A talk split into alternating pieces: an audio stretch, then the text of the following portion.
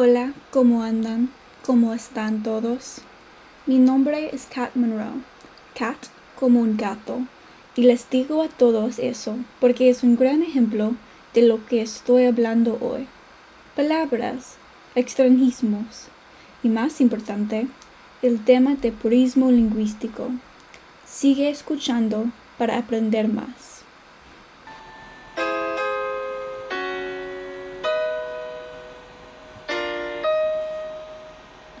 Purismo lingüístico, una revolución de palabras.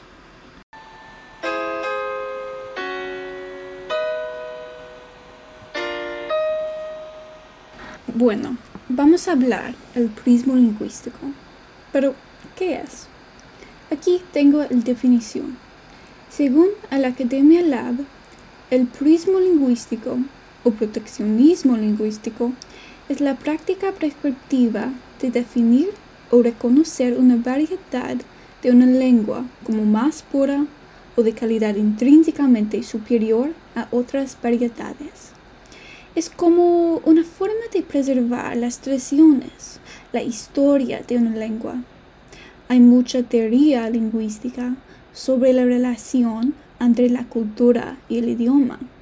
Entonces, en cierto modo, la preservación del lenguaje o este prismo lingüístico es similar a la preservación de la cultura misma.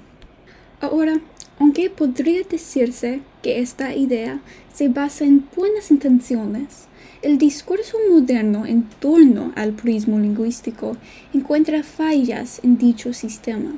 En un mundo cada vez más globalizado, las generaciones más jóvenes están rechazando estas estrictas normas sobre el idioma. En cambio, a algunas personas les resulta más favorable aflojar las barreras entre idiomas, especialmente entre los diferentes dialectos regionales de un mismo idioma. En Argentina específicamente, el español que se habla allí es absolutamente único de cualquier otra forma. El español argentino conserva una gran influencia de sus antepasados, italianos y españoles, junto con influencias de grupos indígenas como los mapuche, toba y quechua. Estas generaciones más jóvenes y globalizados ya no consideran que la preservación total del idioma sea tan importante como sus predecesores. En mi opinión, esto se debe a la naturaleza de la globalización misma. A diferencia del pasado, las culturas totalmente contenidas y separadas no existen con tanta fuerza. La gente de Argentina, por ejemplo, puede tener más comunicación con los de España actualmente de lo que la gente del extremo sur de Argentina podía comunicarse con el norte hace 100 años. Entonces, de esta manera, preservar y purificar un idioma no es tan necesario, prácticamente hablando, porque las culturas se están mezclando y mezclando. Bueno, como tal, el español argentino no sigue muchas formas estándar de español y su singularidad ofrece un excelente ejemplo de cómo la variedad en el idioma no debe censurarse, sino adoptarse por el bien de la tolerancia y el crecimiento dentro de las comunidades.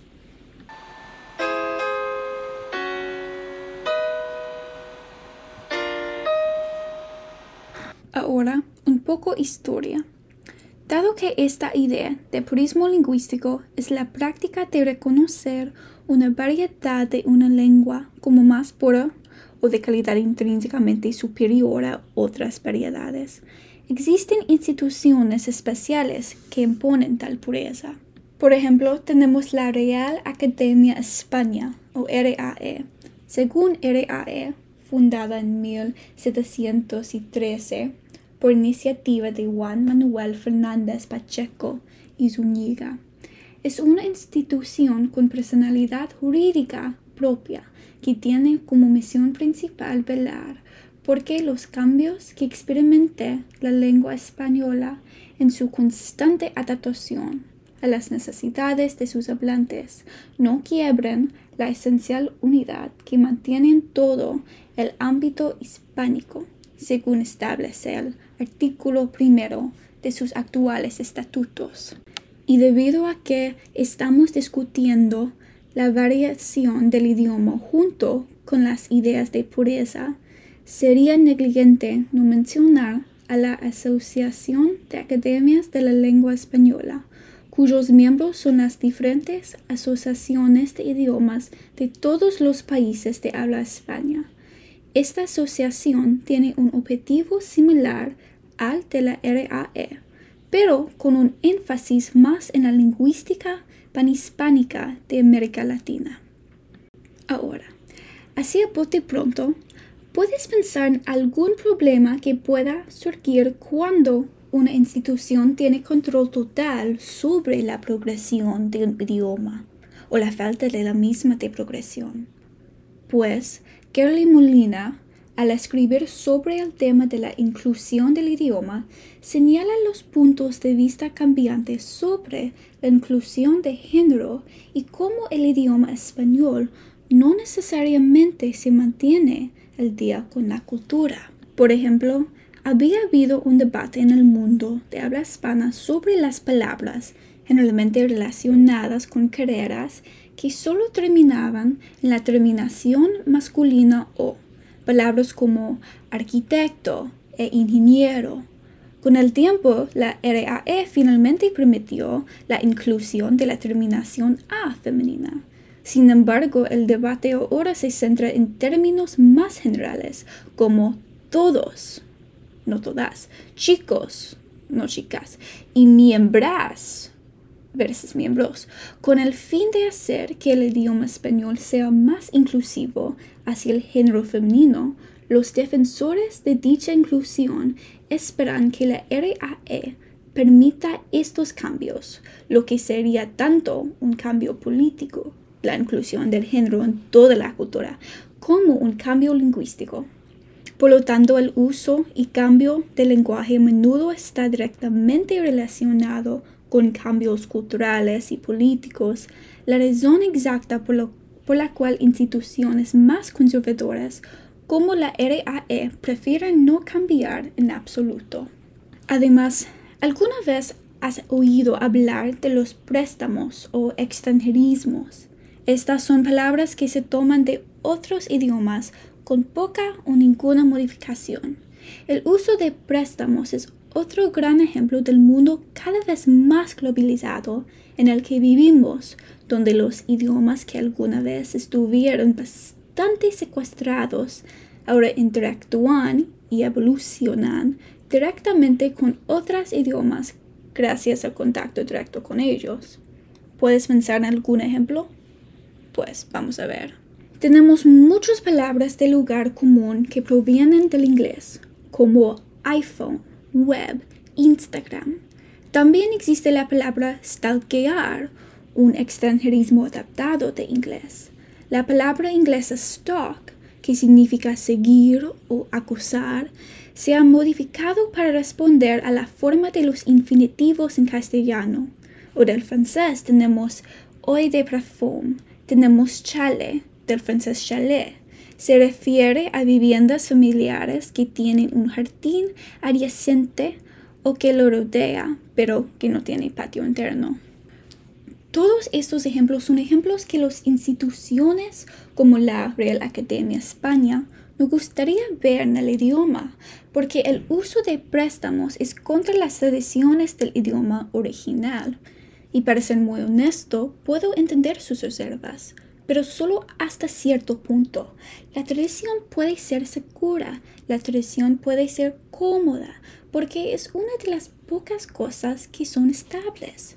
Pero no vivimos en un mundo estable. Rechazar el cambio es rechazar una gran parte del mundo y rechazar una parte considerable de la vida en general. Hay seguridad en la tradición, sí, pero no hay crecimiento ni tolerancia nada fuera de eso. Y por esta razón es mi opinión personal que aunque la RAE tiene buenas intenciones, tales intenciones no se basan en lo que es práctico ni útil para las personas a las que tales tradiciones deben servir. Pero, por supuesto, todo esto es simplemente mi punto de vista sobre el asunto. ¿Qué crees? Pero pase lo que pase, recuerda que el lenguaje es para todos.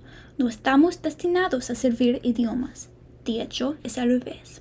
El lenguaje es una herramienta en su misma base y como cualquier herramienta, cada persona que la usa la usa de manera diferente. Entonces, para concluir, me gustaría tomarme un momento para agradecer algunas fuentes de lenguaje notables que me ayudaron con este podcast.